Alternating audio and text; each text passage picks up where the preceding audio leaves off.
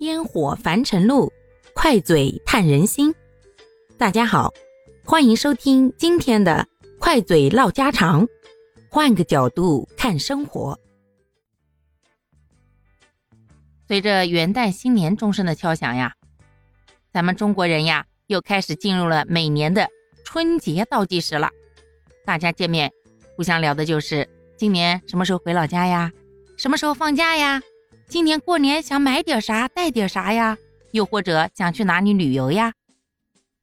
而南方北方在过年这件事情上，那可是有很大的不同哦。现在呀，平台发起了南北年俗集结令，无论你是身处华夏的南方还是北方，都有着自己独特的年味等待发掘。咱们是点燃鞭炮护送着北方的寒冷远去，还是围炉煮汤圆？温柔伴随着南方的和风呢。欢迎小伙伴们在评论区一起分享自己家乡的地方年俗故事，让传统文化的火焰在我们的讲述中啊熊熊燃起。我先给大家讲一下我家乡的一些过年习俗吧，也算是抛砖引玉一下。我的家乡呀在江苏，哎，这样一说，人家就说你可拉倒吧，下一句是不是要连某某市某某县啦？没错，咱江苏人嘛，主打就是一个散装嘛。毕竟江苏那么大啊，天南海北的口音啊都各不一样，不得说清楚了，别人哪知道我是哪儿的呀？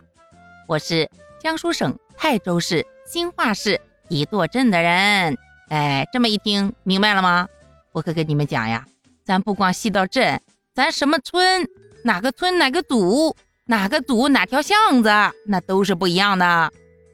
这分呐可是很有讲究的，为啥要分啊？因为口音不一样，十里不同音，不是说着玩的呀。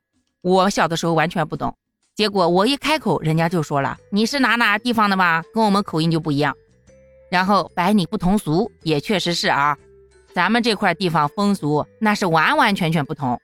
简单跟大家说一下吧，在我们老家呀，过年那必须得有什么呀？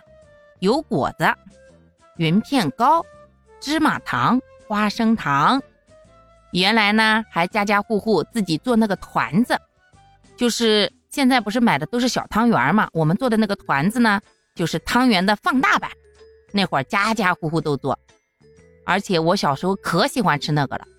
我都记得，在我几岁的时候，我忘了，反正很小，就为了吃那个团子，大晚上的大半夜我都不肯去睡觉，就赖在那个烧火的灶旁边。非得等那出锅的第一口加了红豆馅儿的豆沙团子，而且我小的时候可能吃了，我妈说一个人能吃仨团子。不过现在呀，可能大家也都忙了，不怎么在家了。如果真想吃，很少有人自己做了，都是花钱到街上去买一点。感觉一年一年的年味呀，也就在这些能够花钱买来的东西里变得越来越淡了。